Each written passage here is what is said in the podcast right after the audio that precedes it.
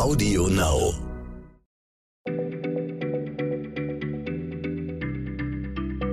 Schneller Schlau, der tägliche Podcast von PM. Hallo, guten Tag, herzlich willkommen bei Schneller Schlau, dem knackigen kleinen Wissenspodcast, der jeden Tag von PM frisch auf die Ohren geliefert wird. Mein Name ist Jens Schröder, ich bin der Chefredakteur von PM und bei mir sitzt Martin Scheufens, Hallo. geschätzter Kollege aus der Redaktion, der mir eben äh, zuraunte, ich sollte ihn doch im Podcast heute die Frage stellen, wann man eigentlich mal Kaiser gekocht hat. Und ich habe mich gefragt, ob das jetzt ernst gemeint war, ob man wirklich, man, wir kochen jetzt echte Kaiser heute hier? Ja, ich muss leider sagen, ja, es wird eine etwas eklige Folge, muss ich sagen, aber auch wirklich eine sehr spannende Folge. Okay. Ich erzähle mal eine Geschichte. Wir sind im Jahr 1190, der dritte Kreuzzug findet statt und ein Heer von Europäern zieht Richtung Heiliges Land, um das Heilige Land zu befreien. Und in diesem Heer ist auch der deutsche Kaiser, Kaiser Friedrich I., besser bekannt als Barbarossa. Mhm. Und jetzt sind sie gerade in der Türkei und was passiert? Der Kaiser stirbt. Ui. Jetzt haben sie ein Problem. Jetzt müssen sie nämlich den Kaiser entweder zurück in die Heimat bringen oder ins Heilige Land. Da könnte man ihn auch bestatten, aber auf jeden Fall nicht in der Fremde. Aber dafür muss er haltbar gemacht werden. Dafür muss der, genau. Ah. Also Sie können jetzt nicht über Monate diese riesige Strecke reisen äh, mit diesem Leichnam, der immer mehr verwest. Was haben Sie getan? Sie haben Kaiser Barbarossa zerteilt und dann, kein Witz, in kochendes Wasser geworfen, damit sich das Fleisch von den Knochen löste. Äh. Das Fleisch haben sie dann in der Türkei begraben und die Knochen konnten sie dann mitnehmen. Das ist eine echte Geschichte, ja? Das ist eine echte Geschichte. Das ist auch ein bisschen abartig. Hat man das äh, öfter gemacht oder ist das das einzige Beispiel für so eine äh, Aktion, Kaiserkoch-Aktion? Nee, man hat es öfters gemacht und deswegen gibt es sogar einen eigenen Namen dafür. Mos Teutonicus, die deutsche Art. Also zu kochen. Die deutsche, die, die deutsche Art zu kochen, ja.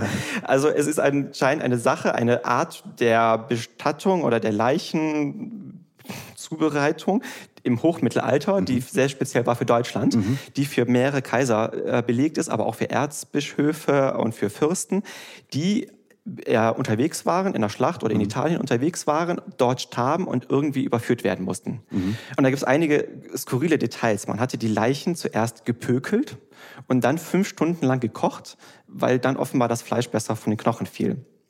Und die Knochen wurden dann später mit Wein eingerieben, weil sie waren dann auch Reliquien. Und auf dem Weg nach Hause wurden sie dann auch ähm, der Öffentlichkeit in Dörfern zum Beispiel ausgestellt, weil es eben hochrangige Personen waren und man wollte diese Reliquien zeigen. Also ehrlich gesagt, es wundert einen fast, dass man das noch nie gehört hat, weil das so skurril ist. Dass, äh, toll, äh, also oder nicht toll ist vielleicht das falsche Wort, aber eine irre Geschichte. Äh, wie lange hat man äh, das praktiziert, wenn das öfter äh, gemacht wurde? Das hat bis 1300 stattgefunden. Um 1300 äh, sagt dann der Papst, jetzt ist Schluss, das ist eine Leichenfledderei, das kann man nicht machen, das ist Missbrauch der Leichen und verbietet diese Praxis.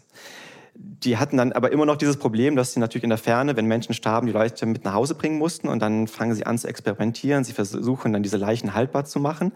Und was sich am Ende als Praxis dann äh, herauskristallisiert, ist die Herzbestattung. Und diese Herzbestattung fand bis im 19. Jahrhundert statt in Adelshäusern, dass man zum Beispiel das Herz oder auch andere Organe entnommen hat und die dann stattdessen ähm, begraben hat. Mhm. Und zum Beispiel eben in den österreichischen Kaiserhäusern bis im 19. Jahrhundert hinein wurde dann der Leichnam irgendwo öffentlich begraben, aber das Herz in einer Familiengruft äh, gesondert mhm. beigesetzt. Getrennte Bestattung.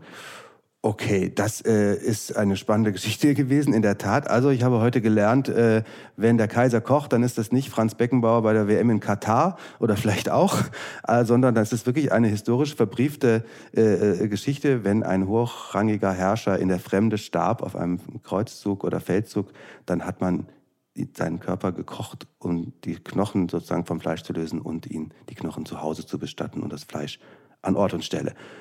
Dankeschön für diesen etwas ekligen Einblick in die äh, deutsche Geschichte und die deutsche Kunst zu kochen. ja, Dankeschön, Martin. Bis bald. Bis bald. Schneller Schlau, der tägliche Podcast von PM.